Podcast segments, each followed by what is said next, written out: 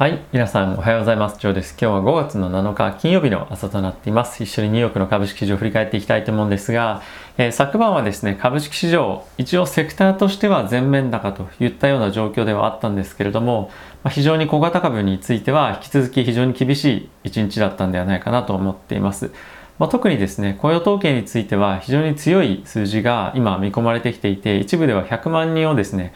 超えてくるんじゃないかっていうようなことも発表をされていて、まあ、そういった数字が出てくるとですね金利がまた新たに上昇をして特に小型株テックに関しては厳しい状況に、まあ、追い込まれるんじゃないかなというところもやっぱりあるのでその辺りに関してはリスクオフというのが、まあ、まだまだ進んでいるんじゃないかなと思っています。で金利はですね今少し落ち着いてはいるんですけれどもこの1.5 1.6を切ったような水準でここ最近ずっとじりじりしてるんですが、まあ、ここから下げていくっていうのも少し考えづらいなとは正直思ってます。というのは、ま、ここからですね、あの、金利じゃなくて雇用統計ですね、まあ、非常にいい数字出てくるとは思うので、まあ、万が一悪い数字出てきたら、ま、下がるかもしれませんが、まあ、そちらの方向に触れるっていうのはあまり少し考えづらいなとは思っています。なので、金利がですね、短期的に上昇していく局面っていうのが、まあ、近いうち来るんじゃないかと個人的には思っているので、えまだまだやっぱりテック銘柄特に小型の銘柄に関してはですね買っていくのが少しリスクあるんじゃないか高いかなと個人的には思ってます。なので、まあ、引き続きですね大型銘柄、まあ、今回ですねダウが一番パフォーマンスがいいという珍しいここ最近にしては珍しい一日だったんですけども、まあ、そういったやはり大型銘柄オールド系の銘柄とかに、ま資金が今まだまだ寄っていってるんじゃないかなと思ってます。でやっぱり昨日はですね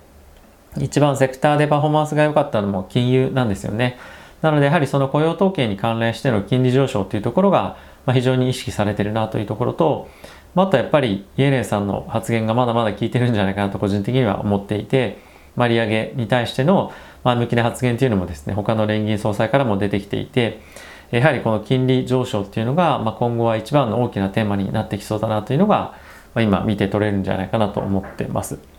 まあ、ちょっと過敏な反応なんじゃないかっていうふうに思う方もいらっしゃるかもしれませんが、じゃあなんでそういう発言がそもそも出るのかっていうところにもやっぱりなってしまったりとか、あとはその辺のリスクが、えー、こういった発言が出てるに関しても、まあ、全くケアしてないっていうのもですね、あの、まあ、ありえないような状況ではあるので、まあ、そのあたりに対しての、まあ、ケア、ヘッジっていう意味も含めて、この金融セクターに関しての資金、もう少し流れるんじゃないかなと思ってます。ただ、チャート見てみると、えかなりちょっと急激に上がってきてる感じもやはりあるので、まあ、これがですねまだまだ上がるかっていうと少しちょっと過熱感があるのでここから改めて追っかけていくっていうのは、まあ、少し怖いなっていうのは正直あの感覚としてはあります。はい。えー、セクター一緒に見ていきたいと思うんですけれども、えー、ダウは昨日ですね、えー、0.93%のプラス、S&P が0.82%のプラス、ナスダックは、えー、0.37%のプラス、ラッセルに関してはフラットというような状況となっています。えセクターはやはり金融が一番強くて、まあ、そのその他はですね全面高というような状況ではあるんですけれども、えただし個別の銘柄見てみると、まあ、そんなに大きくやっぱり上がってなくて、まあ、大型銘柄特に、まあ、 GAFAM 含めて、まあ、その辺りが大きく買われてるっていうのが、えーまあ、今回が今回大きく指数もまかつセクター別でも大きく上がっていた上昇の一つの要因じゃないかなと思っています。まあ、あと少し気になるのは、やはりですね、テスラが少しここ最近元気ないなというのがあって、まあ、先日僕がご紹介をしたニュースもあるんですが、まあ、そうそれだけじゃなくて、やはり、まあ、最近テスラってこういう状況のタイミングがありますけれども、まあ、材料がないというような今状況なんではないかなと思ってます。これ、まあ、ある意味同時コインとちょっとまあ、似てるっていうかちょっと 同じにしちゃ申し訳ないんですけどやはりそのイーロン・マスクの発言ですとかイーロン・マスクから発信される情報っていうところに反応するっていう側面もやっぱり大きくあるのでこの辺りのテスラに対してのもっともっと今後の大きな投資とか、まあ、そういった何かしらの発言っていうのがやはりないと決算だけでは動きづらいようなもう銘柄に今なってるかなと思ってます。結構テスラに関しては買いたいなと思ってもいながらもなかなかあの動きが鈍かったりちょっとここ最近はしてますよね。あとはですねセクターとして、えー、リオープニングプレイっていうところが意識今されてますけれどもなかなかそういったところが改めて意識され始めると、まあ、そんなに、まあ、意外と伸びないというかあの頭が重いなというのが個人的には印象としてあります。もうそういったことが言われ始めたタイミングではまた売られみたいな感じで資金の流れが非常に早いですよね。なので結構その一喜一憂じゃないですけども、まあ、そういうふうなあの精神状態にちょっと陥りやすいし安いような局面かなと、まあ、僕も含めてなってるんじゃないかなと思ってます。あと昨日はファイザーまた下げてましたけれども2%ぐらいですね。まだまだワクチンに対しての発言のま、インパクトっていうのは一定程度市場には残ってるんじゃないかなと思ってます。はい、ニュース見ていきたいと思いますけれども、昨晩はですね、バイデン大統領から改めて大型インフラ政策に対しての法人税の水準で25%から28%であれば、えー、大丈夫ですよ、賄いますよということが発言としてありました。で、まあこれ25%でもまあ大丈夫っていうふうに言ってますけれども、これ何を根拠にちょっと言ってるのかっていうのが、まあ正直まだまだよくわからなくて、えー、この辺りの発言、バイデンさん結構根拠何なんだろうっていうことが結構多くて、あまりあの実行力っていうのを伴ってない中で、え、結構発言に対しては疑問を持つところが結構多くあるなというのが、え、印象です。あとはですね、米国の、え、国務長官の方からパテントの破棄、先ほどのワクチンですね、について、え、必要、そのワクチン接種の迅速化に対して、まあ、必要ですというような発言がまた取られていました。まあ、アメリカとしてはですね、もうアメリカの国内でかなりワクチンに対しての見通しが立ったっていうこともあって、え世界中からまた逆に入ってくるっていうリスクを抑えたいっていうのが、まあ、一つあるんではないかなと思うので、まあ、アメリカはこの方向に、まあ、強く向かっていくというか意見をしていく可能性は高いんじゃないかなと思っています。で、まあその一方で EU の方ではですね、このワクチンのパテント破棄に対して、賛同の声が非常に多く上がっていて、まあ、特にイタリアとかはですね、もうパテント破棄すべきだなんていうふうに言ってるんですけど、まあ、自分たちではこういうバイオベンチャー抱えてないので、こういうような発言になるんではないかなと思っています。逆に、ドイツのメルケル首相に関してはですね、このパテント破棄もまありえないというふうに言っていて、えー、今の問題はパテントの問題ではなくて、そもそもその作り出す技術ですとか、あとはそれに対する材料ですね、まあ、そういったところがま、ないと。あとはまあ生産するための工場ですとか、そういったキャパシティが足りてないから製造できてないだけであって、パテントじゃないんだってことも言ってました。まあ、これ製薬会社からお金もらってるからそういうんじゃないか、そういうふうに言うんじゃないかっていう方もいらっしゃるかもしれませんが、まあ、やはり企業としては、まあ、こういったようなことがまかり通ってしまうようであれば、えー、まあ今後本当にイノベーティブな仕事をですね、やっていく価値って何なんだろうみたいなところに、まあ、まあ、言ってしまう可能性があるというか、やっぱ今の状態でいくとは思うので、まあ、そういったあたりに対してのケアの発言なんじゃないかなと思ってます。まあ、最終的にどこに落ち着くかっていうのは正直わからないんですけれども、え、国からの全く保証がゼロですとか、まあ、将来的な何か大きな契約っていうかななしに、え、パテント一時破棄とかっていうのは、まあ、まずありえないと思いますしじゃあそのパテント破棄をして中国の企業がじゃあ作り始めたとかっていうふうになることに対して実際にアメリカが許容できるかっていうとまあ、そんなことは僕はないと思うので、まあ、そのあたりはですね、えー、ちょっとパフォーマンス的な発言でもバイデンさんあるんじゃないかなと思ってます。はい。で、コロナなんですけれども、まあ、現在ですね、え、死者が約300万人ちょっと、え、あのコロナに関して出ているというふうに言われてますが、まあ、アメリカの研究所からはですね、まあ、これは本当倍ぐらいいるんじゃないかというふうに言われています。で、病院で亡くなったりとかしっかりと検査できる環境がある国だけで、えこの数字になっていて実際はですね検査できてないような環境にいる人たち、まあ、特に新興国ですとかあとアメリカ国内でも貧しいような地域では、まあ、そういったところに対してのアクセス病院に対してのアクセスがなかなかできなかったりしなかったりするので本当はもっと数が大きいんじゃないかというふうに、まあ、言われてますというニュースが出てました。はい。あとはドイツの方でですね、全成人に対してアストラゼネカのワクチンが接種可能になったというような発表がありました。まあ、これアストラゼネカのワクチンを受けたいかどうかっていうところもあるとは思うんですけれども、えー、まずはここが供給が始まるというところに今状況としてなっているそうです。はい。はい。なので、まあ、今後あのこのワクチンの接種の、まあ、スピード感に注目していきたいなと思ってます。